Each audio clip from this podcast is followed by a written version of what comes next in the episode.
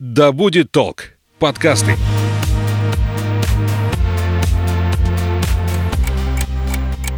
Ты смотри, умный какой. Вот будут у тебя свои дети, я на тебя посмотрю. Потому что я так сказала. Мы такими не были. Ну, мам, не мамкой. Ты что, хочешь жить в свое удовольствие? Мы такими не были. Серия подкастов о подростках и их родителях. Разбираемся, как детям и взрослым понять и принять друг друга. Всем привет! Это подкаст о подростках и родителях «Мы такими не были». Я Александра Михайловская вместе с Альфией Мячиной, руководителем школы для подростков и взрослых. Вверх мы рассуждаем о самом интересном и самом сложном возрасте человека – подростковом. Это третий сезон нашего подкаста и тема, которую мы взяли первой – что подросткам важно знать о сексе. Альфия, привет! Саша, привет. Я каждый раз по этой теме рассказываю анекдот. А сыну случилось 13 лет, день рождения, и отец говорит, ну все, сыночек, пойдем на кухню, закроемся, нам пора поговорить о сексе. Заходят, закрываются, и сыночек говорит, ну, пап, спрашивай. Мне кажется, это Тогда- максимально отражает вот ситуацию, которая сейчас есть в э, вопросе полового воспитания подростков. Хорошо, кто больше в этом возрасте знает Ну, о сексе? Статистики какой-то у меня нет особо, но э, чисто по тому, как я работаю с клиентами, мне кажется, подростки гораздо более подкованы в этом смысле, по крайней мере, они знают, где что найти. А вот э, родители очень часто имеют сложности в легкости изучения этой темы. Мы все-таки дети Советского Союза. Количество стыда, вины, вот этого отвращения, количество разных вот эмоций, связанных с темой секса, вообще у нас гораздо больше. Запретов, догматов, стереотипов по поводу секса и нашей сексуальности больше, чем у современных подростков. Это чисто мое наблюдение. Мгм.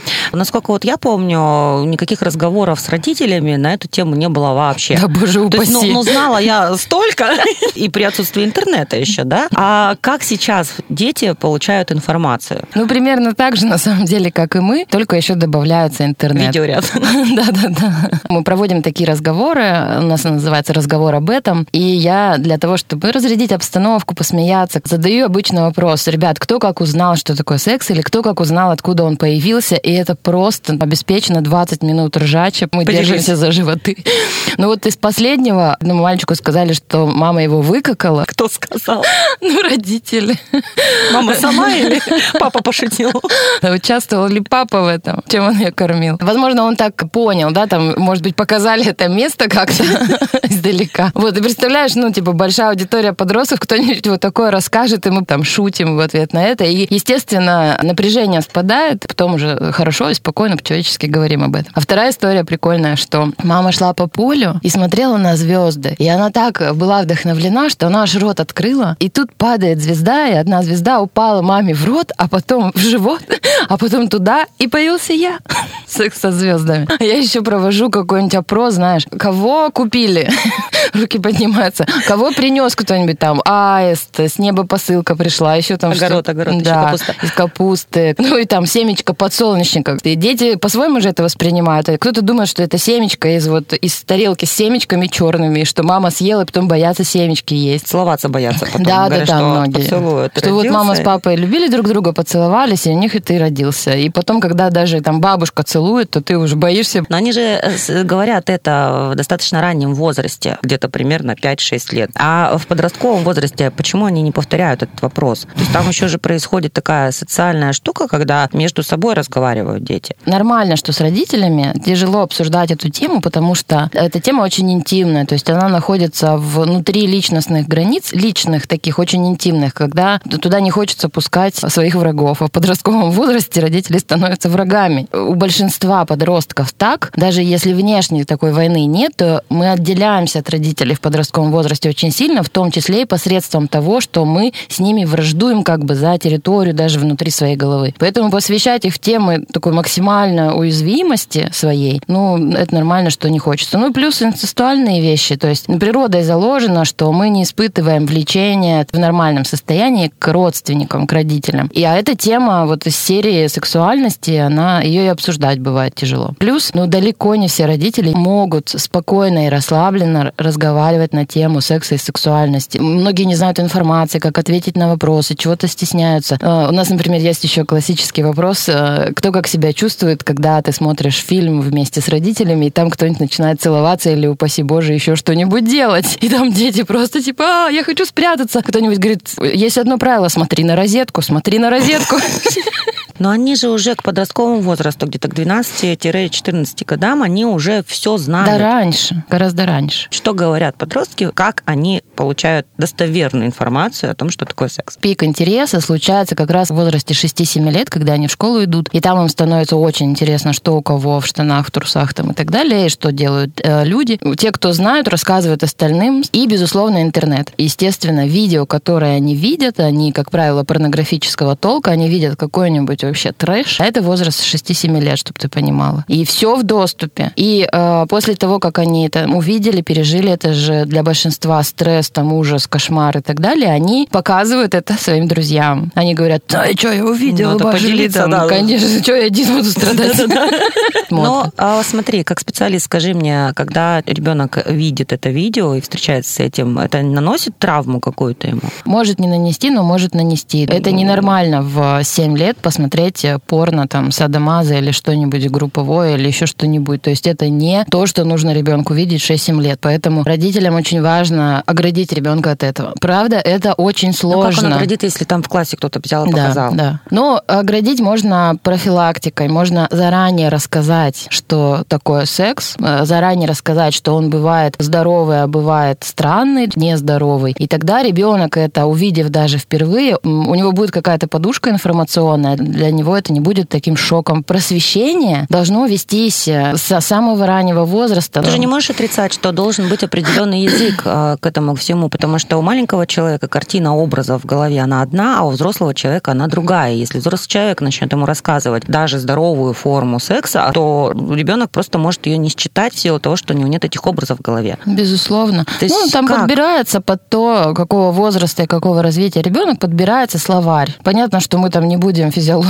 всю на, на плакатах маленькому ребенку объяснять, но объяснить, что то делают люди, его словами мы можем. С какого возраста люди могут э, заниматься этим, как ребенку объяснить? Когда начинается половая жизнь, полноценная такая. Это такой сложный вопрос. А Сейчас возраст, кстати, первого раза, он стареет. Люди позже вступают в сексуальную жизнь, чем раньше. Поколение нас с тобой, этот возраст был 13-14 лет, когда начинается ну, у большинства первый половой э, опыт. А сейчас этот возраст увеличился до 16-18 лет. То есть у большинства Хорошо? это как можно Здоровее сказать? будут? Я бы тут смотрела на причины. Э, Запретов меньше, и люди осознаннее, социальных контактов меньше, меньше дружат. Ну как вот Подожди. э, девочки и Мне просто юноши щас- объяснить? Я считаю, что первый раз, ну, это мое мнение, да, первый раз э, это такой для большинства людей стресс. И когда этот первый раз случается, здорово, если участники этого первого раза эмоционально, информационно, физически, психологически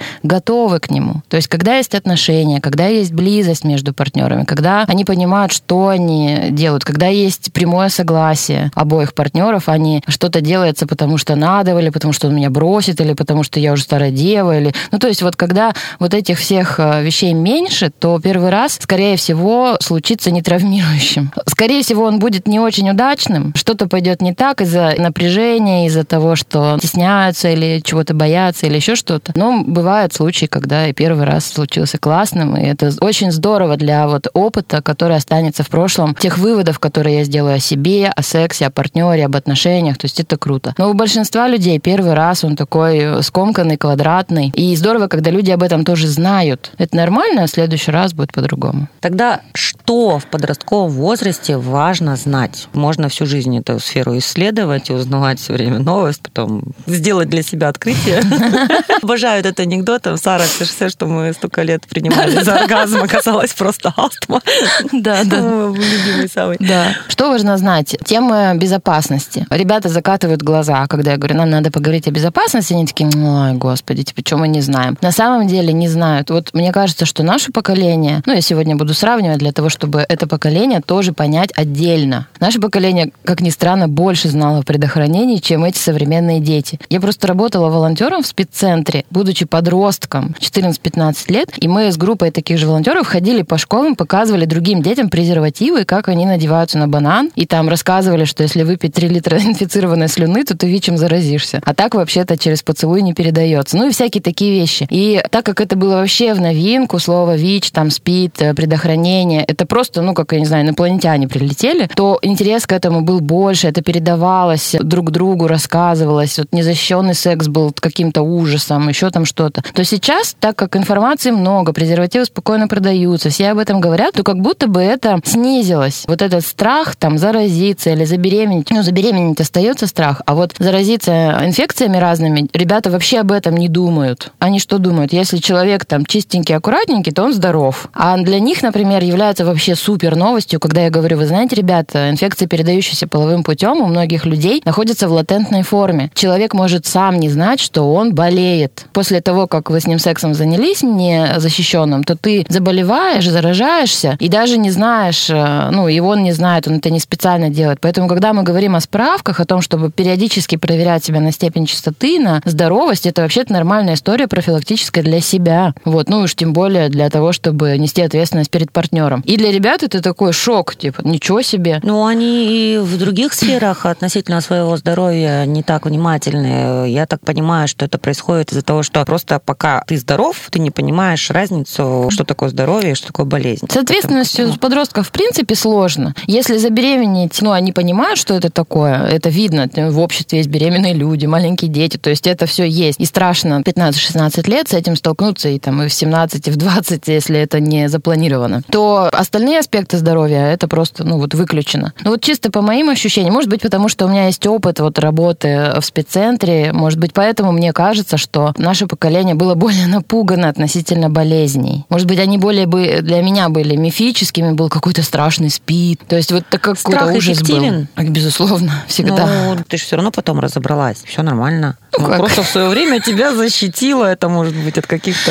необдуманных поступков. Да, это вот мы как раз возвращаемся к теме, чем мотивируется. Да, это безусловно работает. Запугать можно, и там человек там, 40 лет не будет вступать в половую связь. Но чтобы что? То есть если наша цель, чтобы человек был счастлив, чтобы он во всех сферах был доволен собой, своим партнером, чтобы ему было по кайфу жить, чтобы он свое качество жизни только улучшал, то страх здесь это не то, чем надо мотивировать. Нам надо вкладываться как взрослым в повышение ответственности за качество своей жизни, за свое здоровье, за то, что ты делаешь, за уважение своего слова, за последствия своих действий. Очень тонкая грань между тем, чтобы кошмарить и запугивать, и тем, чтобы сказать, что так бывает, И и как это можно предотвратить. Анализируя свои уроки, как много подростков а, самостоятельно заглядывают в эту тему? Все. Ищут информацию, изучают ее. Практически Именно вопрос все. безопасности. А, безопасности нет. Нет, это вообще практически никого не То есть интересует. целенаправленно они не ищут эту Нет. информацию и никуда не идут. Нет. Чем мотивируют они такой? Им интересно сам факт, что это что-то интересное, что-то запретное, что-то приносящее удовольствие. То есть у них же в теле случаются изменения, они чувствуют возбуждение, они чувствуют разные другие процессы, влечения к другим людям. И вот это их любопытство увеличивает, да, то есть у них в эту сторону энергия есть. А в сторону последствий, ответственности нет. Э, Может быть страх, когда там напугали старшие родственники чем-то, страшными историями, тогда у них такой блок есть, вот что я чувствую, например, возбуждение, чувствую желание, но и мне страшно одновременно от этого, потому что это что-то греховное, разрушительное или опасное. Такого вот зрелого, как у взрослых людей, отношения к последствиям, конечно, у них нет. И вот с этим надо помогать. Первая тема, которую я рекомендую с подростками изучать разными способами, это тема безопасности, и она именно в смысле помочь подростку прямо по шажочкам тему ответственности потихонечку внедрять. Ты сама говоришь, что в подростковом возрасте ты не войдешь в пространство и не начнешь им затирать про безопасность. Вообще, вот если говорить про разговоры с детьми об этом, здорово вот в самом начале, когда дети еще маленькие, реагировать на их интерес. Этот интерес точно есть, надо его заметить и не засмущаться, а включиться в этот разговор, подготовиться. Сейчас очень много литературы, классных лекций, классных преподавателей, которые, ну вот надо поискать, и вы найдете своего автора, который вот вашим языком э, научит вас разговаривать с ребенком. Поддерживать интерес ребенка, когда ему интересно там половые органы, различия полов, когда ему интересно, откуда берутся дети. Вот в этот момент надо встроиться на доступном ему языке, дать информацию. Информацию. А в подростковом возрасте там уже вряд ли ребенок проявит интерес так, чтобы родителю это было видно. И мне кажется, что родительская ответственность, она в том, чтобы найти способ убедиться, что у него важная информация есть и какое-то понимание о том, что бывает есть. Мне кажется, это родительская ответственность, мне кажется, это важно. Что в безопасности много аспектов. Там предохранение от нежелательной беременности, от заболеваний, там эмоциональная безопасность, готовность, там безопасность в сети, о том, что нельзя никогда ни в коем случае выкладывать свои голые фоточки, потому что все, что было в сети, оно всегда там останется, даже если вы что-то удалили и так далее. Безопасность в плане первого раза, что не по принуждению, сюда же включается согласие, сюда же включается законодательство. Ну вот первый раз, как себя обезопасить от эмоциональной и психологической травмы. То есть вот этот момент тоже важен. здесь нужно зайти включен. еще э, с того, что такое первый раз и насколько он важен. Вот когда ты говоришь, нужно объяснить, я сразу представляю разговор подростка и родителей. Это прямо очень тяжелый будет разговор для большинства. Напряженно очень, вот неестественно. Но это не значит, что эта тема не должна подняться. Разговор — это один из способов по донесению информации. А еще есть книжки, видео, СМСки. секс по тексту. Чтобы было о чем говорить, нужно быть самому готовым. Мы это уже Да. не раз озвучили сегодня. Первое – это сфера безопасности. Вторая – какой нужно подготовиться на случай, если к тебе придут.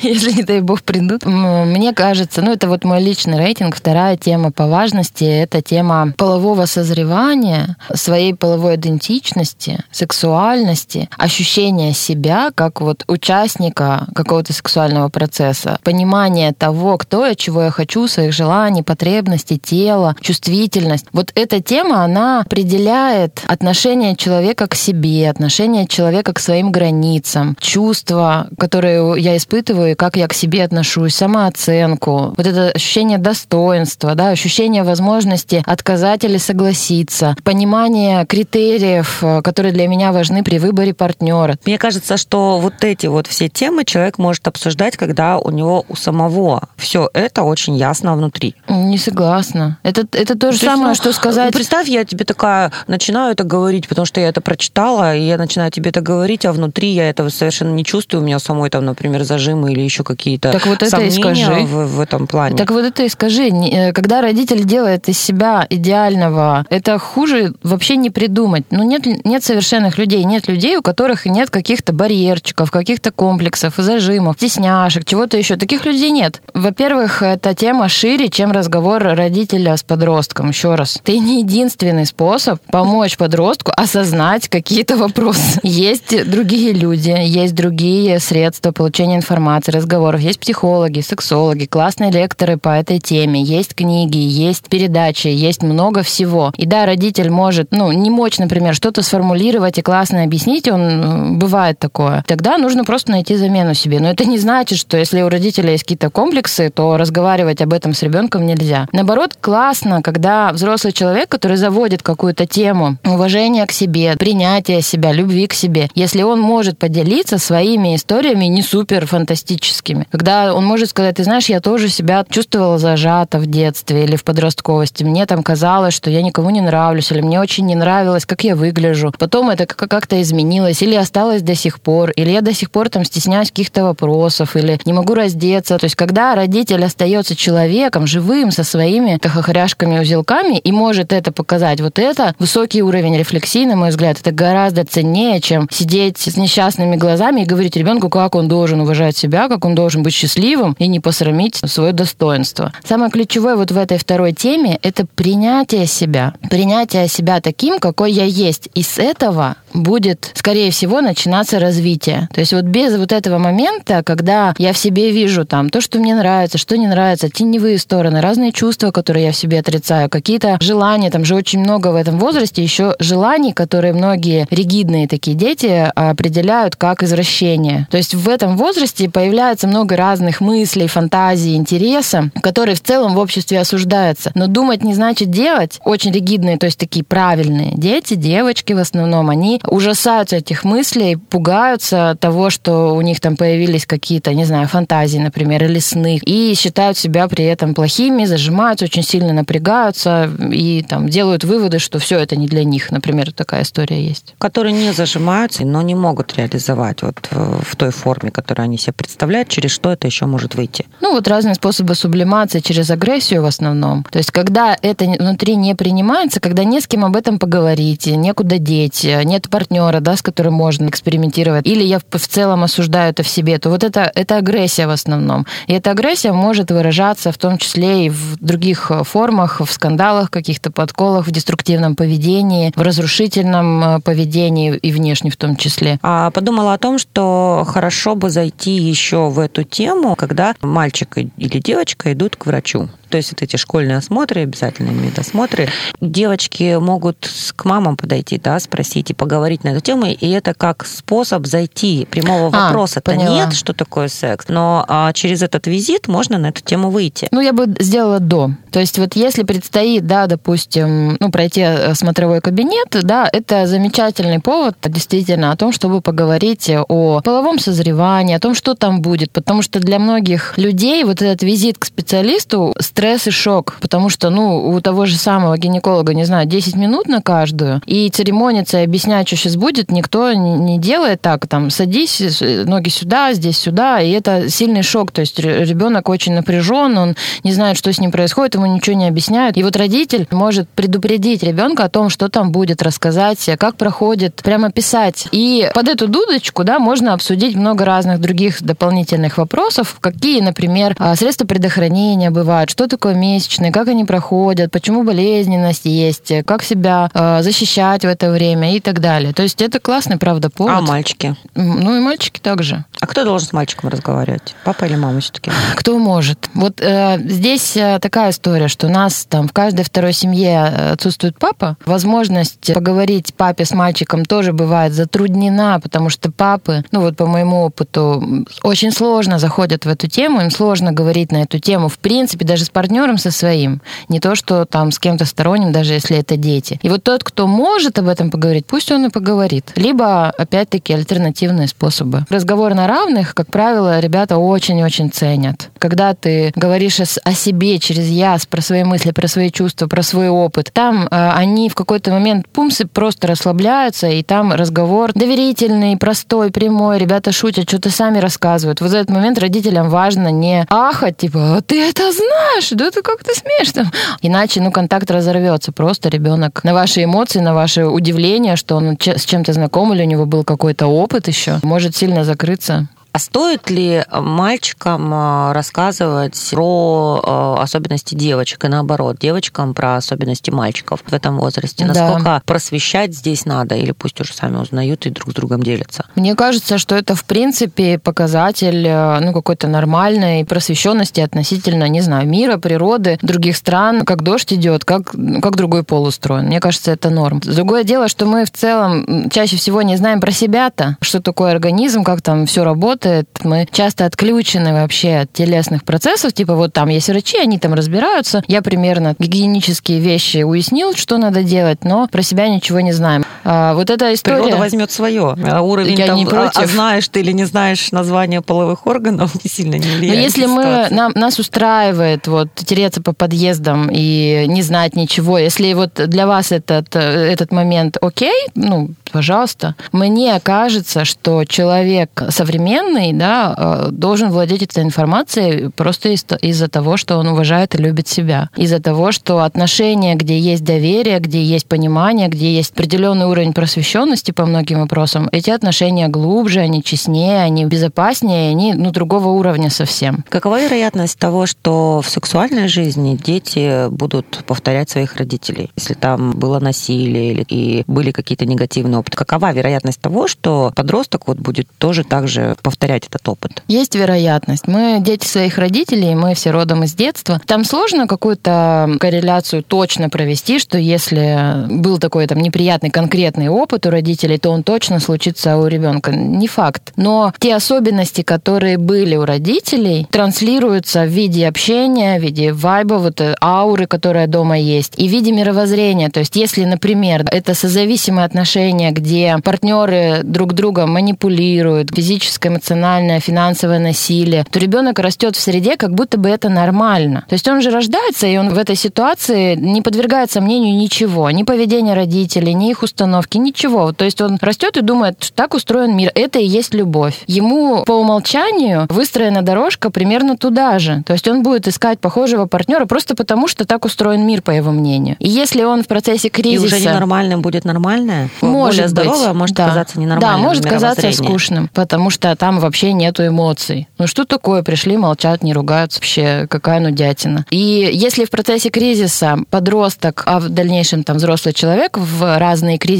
не пересмотрит какие-то установки, не выберет дальше то, что для него важно, то он, конечно же, с большой вероятностью останется в том же самом режиме, что и родители. Вот как раньше детей рожали, как раньше семьи строили, все нормально. Только устраивает ли нас качество этого? Если нет, то тогда мы что-то меняем в себе. Я не считаю, что насилие это нормально. Я буду думать по-другому. И ты с усилиями разными меняешь свои установки, меняешь свое поведение, включаешь внимание в тело, изучаешь строение половых органов или отношений здоровых и так далее. Тут еще важный момент, что если ребенок рос в семье и не видел альтернативных вариантов мира, э, шансов, что он изменится, становится чуть меньше. Если у него есть опыт отношений в других средах, то есть он видел другие семьи, как они общаются, да, например, каких-то родственников, друзей, а у него есть опыт общения с принимающим добрым учителем или в нормальной среде а, сверстников, где, ну, нормально я имею в виду конструктивной такой, да, где классные, здоровые ценности есть, где есть какое-то стремление к развитию, уважительные отношения, то это тоже вклад в его мировоззрение. И он тогда может выбирать, вот что мне на матах интересно на лавке у подъезда семечки лузгать, или мне интересно по Олимпиадам ездить и там о космосе разговаривать. И здесь у него уже хотя бы альтернатива есть. А если он дома, ор, скандалы, крики, расследования, на улицу он вышел, там какие-то интриги, кого-то где-то бьют, то у него как бы вариантов сильно и нету. Вот этого света, который появится и который подвергнет сомнению, он может подумать, а что, так можно было? Типа, можно нормально проводить вечер, можно на семейном ужине не бояться. И он такой, о,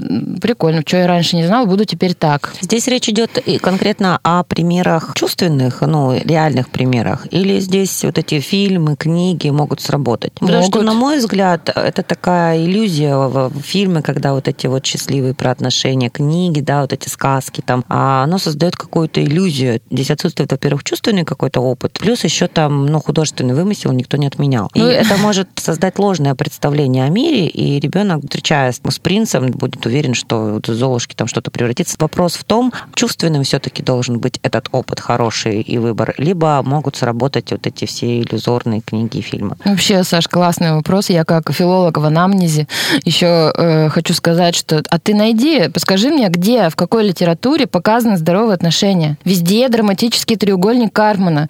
Спасатель, жертва, преследователь. Какие-нибудь там шизофреники, бросающиеся под... Шизофренички, бросающиеся под поезд. Еще там кто-то. То есть найти в литературе э, пример классных здоровых Да, отношений... классики, в 18 веке. Сейчас, э, мне кажется, эти личные опыты любят пере- передавать, эти бестселлеры там. Ну, потому что интересно, драма и так далее. Но, ну, безусловно, нахождение в теплой, как ты называешь это чувственным опытом, то есть когда к тебе относятся тепло и классно, когда тебе интересно, и ты это прямо переживаешь, не читаешь об этом, а с тобой это происходит. И это по-хорошему неизгладимый след. Ты уже не можешь развидеть, обесценить, придумать, что это сказка была. Если когда-то кто-то на тебя смотрел любящими глазами, если тебя принимали и любили, то у тебя появляется тот опыт, который ты интегрируешь в себя, и ты начинаешь так сам к себе относиться. Если тебя всю жизнь хейтили, критиковали, ругали, не знаю, обесценивали, контролировали, то в тебе внутри вырастает часть, которая также с собой себя ведет. Безопасность, э, потом знание собственного тела и эмоций, и, И чувств, принятие себя, и да. принятие себя. И А третье, третья тема это отношения. Мне нравится рассматривать секс как э, естественное продолжение близости в отношениях. Сексуальные отношения это способ партнера взаимодействовать друг с другом. И вот если через эту призму смотреть, то секс превращается из какого-то, возможно, да, животного процесса в э, процесс людей, в процесс коммуникации, в процесс связи, близости, узнавания себя и партнера, в процесс получения и доставления удовольствия. То есть это становится история про нас. То, что есть между двумя там, или несколькими людьми, это и есть отношения. И вот эта же тема абстрактная, ее очень тяжело по каким-то критериям прямо померить, хорошее у нас отношения или нет. Это всегда ощущение двух людей. Это обязательно выражается в коммуникации. Без коммуникации прямой, ну, через речь, да, или косвенной, через там взгляд, через ощущение друг друга, через эмпатию. Отношений быть не может. То есть отношения это всегда что-то, что случается между двумя людьми. И секс это одна из форм. Как ты подростку объяснишь разницу между сексом животных и сексом человека? Есть любовь. Я бы еще сказала, что это не две такие крайности. Действительно, бывает секс ради секса, и это реалии нашей жизни, и нормально об этом сказать. А бывает секс внутри отношений, это немножко другой секс. А бывает секс без партнера, и это тоже нормальная история. Мастурбация называется. То есть это тоже элемент. А это в какой нужно объяснить? Безопасность? Какой момент? Безопасность или вторая, вторая часть, кстати, телесное познание? Да. Угу. То есть мастурбация это вообще нормальная история, хотя до сих пор, блин, в 22 году некоторые думают, что от мастурбации волосы растут или еще что-нибудь портится. Кстати, как подростки к этой теме относятся? Рассказывают, спрашивают. Тема становится менее напряженной, более расслабленной, о ней можно поговорить. У меня есть упражнение, оно называется «Это нормально». Заключается в том, что я говорю, мастурбировать – это нормально, не мастурбировать – это нормально, иметь там большую грудь в 15 лет – это нормально, не иметь э, там вторичных половых э, признаков – это нормально. То есть какие-то мифы, вот краеугольные какие-то вещи, просто добавляешь туда это нормально, и прямо лица у ребят расслабляются, потому что, ну вот самый такой сложный момент – это просто принять то, что есть. Постоянно же критика снаружи, кто-то угу. пугает, врачи пугают, родители, там еще что-то, все с такими напряженными глазами. А вот это бывает или нормально, с тобой все хорошо, с тобой все окей. Это такое облегчение у них прямо как, эти серьезно говорю, прям лица расслабляются на глазах. Это становится не чем-то запретным, а естественным процессом для людей, которые там изучают себя и, и так далее. Какие ошибки могут родители совершить в разговоре о сексе? Миллиард. Ну, наверное, как-то кошмарить и стращать. Все равно родители сами решают, как они воспитывают своих детей. И если это там строгие такие патриархальные ценности, ну, ради бога, я бы здесь не говорила, что это неправильно. Ну, как-то стыдить, э, жестко кошмарить, стращать, пугать, еще человека критиковать, ну, вот этого подростка, кому ты понравишься, да тебя никто замуж не возьмет, да посмотри, какая ты жирная, или там еще что-то. То есть вот такая По критика. брось.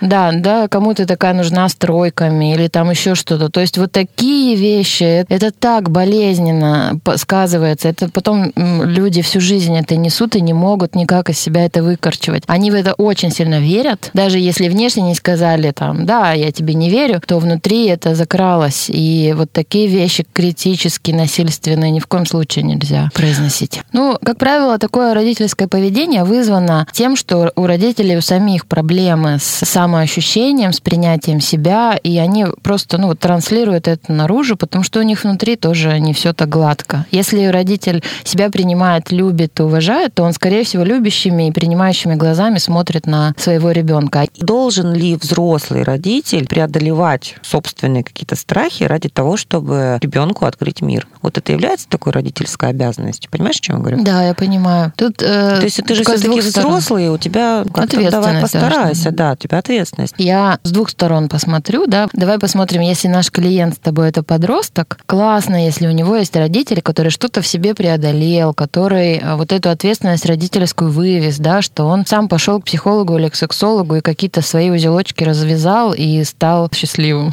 Но если мы посмотрим сейчас на родителя, и он является нашим клиентом, тем человеком, кому мы помогаем, то бывают ситуации, ну, когда ему очень сложно, и он же тоже человек, и у него может что-то не получаться. И поэтому здесь вот излишняя требовательность, раз ты родитель, ты должен не ради себя, а ради детей. Мы таким образом его закошмарим, а его хочется тоже поддержать. Это тоже просто человек, который вырос в своей семье, скорее всего, с какими-то неблагополучными историями. А когда мы начинаем сильно давить на родителей, чего они должны, мы забываем о том, что они тоже люди, и им тоже очень сильно нужна помощь. Если родитель так к себе сам отнесется, что да, мне что-то сложно, но я от этого неплохой, то у него гораздо больше шансов что-то для себя сделать полезное и, соответственно, стать более полезным для своего ребенка. А вот если он, ты должен, ну-ка вставай, тряпка, соберись, свою жизнь просерил еще и ребенка тут кошмаришь, то не станет он принимающим добрым. Он станет тем, кто будет э, что-то требовать. Сколько, как правило, длится этот разговор? У вас вот есть э, структура же определенная, Да. да, занятия? Этот разговор идет от, там, от полутора до двух часов, и нам всегда не хватает времени, всегда. Потому что первая часть, как я рассказала, это а, такой ржач, э, сброс напряжения. Это правда просто до хрюков вообще.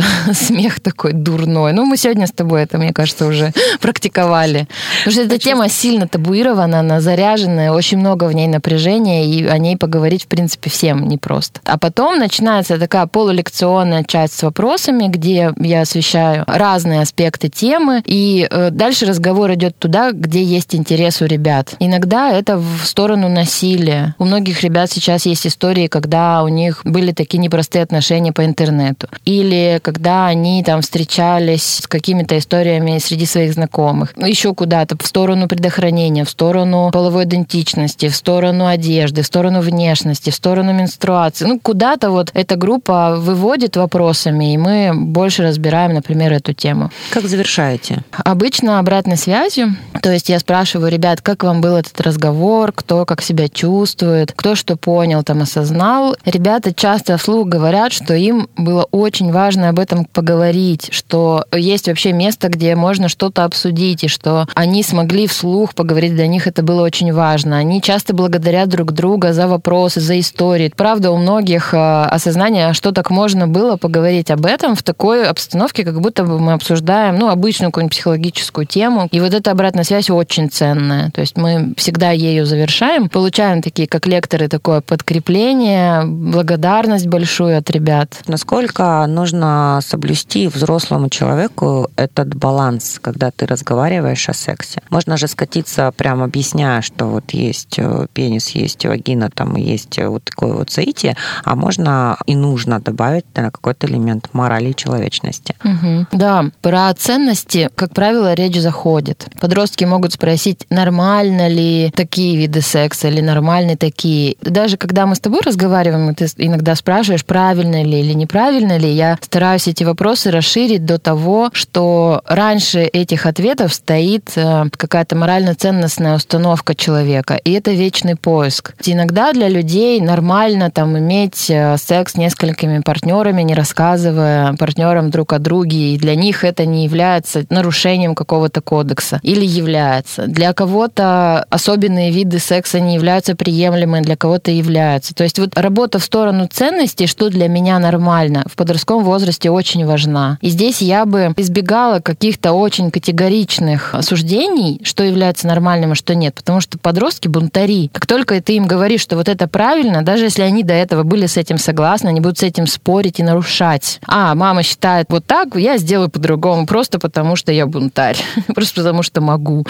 И здесь я бы как раз делала вот эту развилку, что да, бывают люди, которые делают вот так, но там бывают вот такие последствия. А бывают люди, которые выбирают вот такое поведение, и у них есть вот такие плюсы и минусы. Конечно, выбирать тебе. Вот эта фраза, конечно, выбирать тебе, это дань уважения к тому, что подросток из ребенка становится взрослым. И вот этот вопрос, он как раз формирует ответственность. Но таким тоже тоном широким, а не, конечно, выбирать-то тебе, как ты потом разгребать будешь. Посмотрю на Посмотрю я, как ты прибежишь, так к мамочке потом. Это отдаляет. Ребенок, подросток, э, даже если что-то случится, он не придет, потому что вот останется в памяти, что тобой недовольны, тебя проверяют, тебя экзаменуют, тебя постоянно оценивают. Здорово родителю или там взрослому, вот нам, да, мы всегда говорим, ребят, мы у вас есть, если у вас в жизни что-то случается, вы всегда можете нам написать, мы можем встретиться, мы вам поможем, мы у вас навсегда остаемся. Потому что ребенок, он такой в вакууме совсем. Ну, знаешь, вам проще. Конечно, родители... родители.